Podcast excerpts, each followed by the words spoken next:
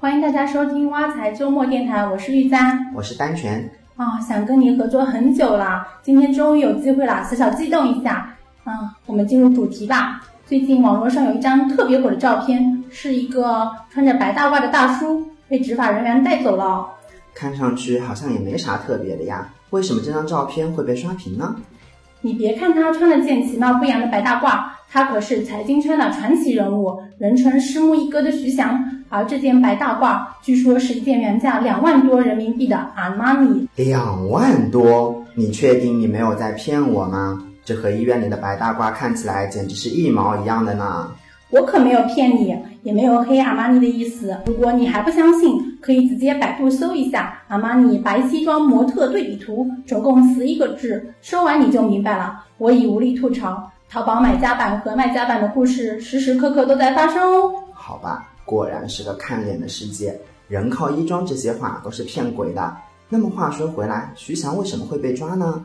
这个你都不知道，让姐姐我来告诉你吧。他从事了内幕交易，还有操纵股票交易价格，涉嫌违法犯罪。嗯，比较熟悉股票的朋友肯定知道内幕交易是什么。那不熟悉的朋友呢？嗯，我还是简单给大家介绍一下吧。打个比方，嗯，你跟某某上市公司的高管认识，他告诉你他们公司有一个创新产品研发成功了，等消息发布以后，股票就会大涨。你听了之后就赶紧买了他们公司的股票。等股票上涨以后，大赚了一笔。又比如，有人通过一些不正当的手段，知道某家上市公司马上有重大的负面危机，就提前卖掉了这家公司的股票。这种行为就属于内幕交易。单纯，我这么讲，观众能理解吗？我们的观众那么聪明，当然一点就通啊。不过，有很多股民朋友也特别热衷于去打听各种小道消息，看到徐翔被抓，也就担心了。我们都知道内幕交易呢，它是违法的。那以后打听小道消息是不是也很危险呢？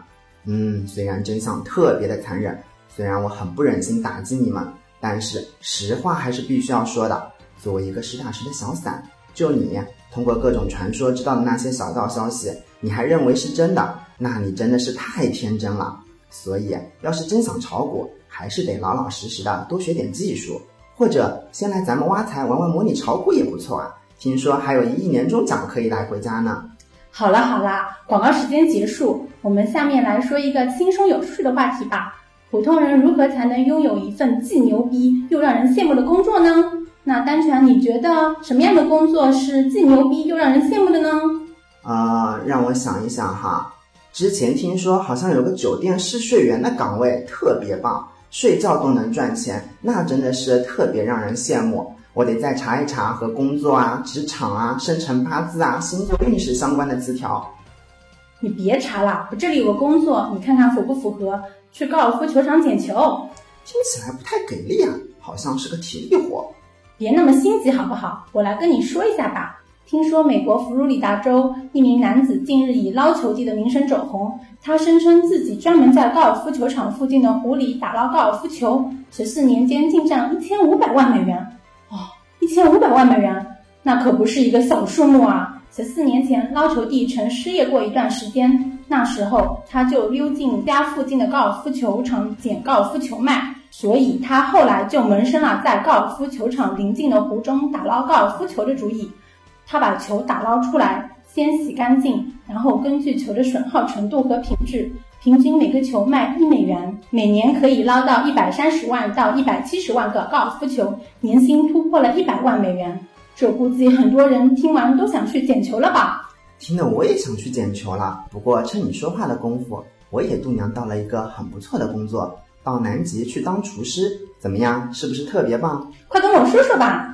各位竖起耳朵听。日前，国家海洋局在官网上发布招募南极工作站后勤保障岗位计划。到南极长城站、中山站当厨师，不仅可以看到憨态可掬的企鹅，仰望划过天空的流星雨，还能领到二十五万元的年薪。想去的朋友们再竖起耳朵听，招聘是有技术要求的，要有高级中餐烹饪师资格证书，从事厨师十年以上，有丰富的主食、副食制作经验。不过听起来南极工作很美，其实啊也还是非常艰苦的。南极只有夏季和冬季之分，每年三月至十一月都是漫长的冬季，而且白天很短，大多数时候啊只能待在室内。长期到南极工作，还是要好好考虑下寒冷和枯燥的环境。不过等咱以后回国了，跟别人说起在南极当过厨师，那可比在任何一家五星级酒店当过主厨还牛逼呢。唉，可惜我的厨艺不咋地，勉强偶尔做个蛋炒饭充充数，不然真想去南极看企鹅呢。好了好了，不逗逼啦，今天的挖财周末电台就到这里结束啦。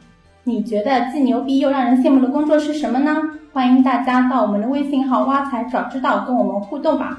记住是挖财早知道哦，不是晚知道，哈哈，我们下期见，拜拜。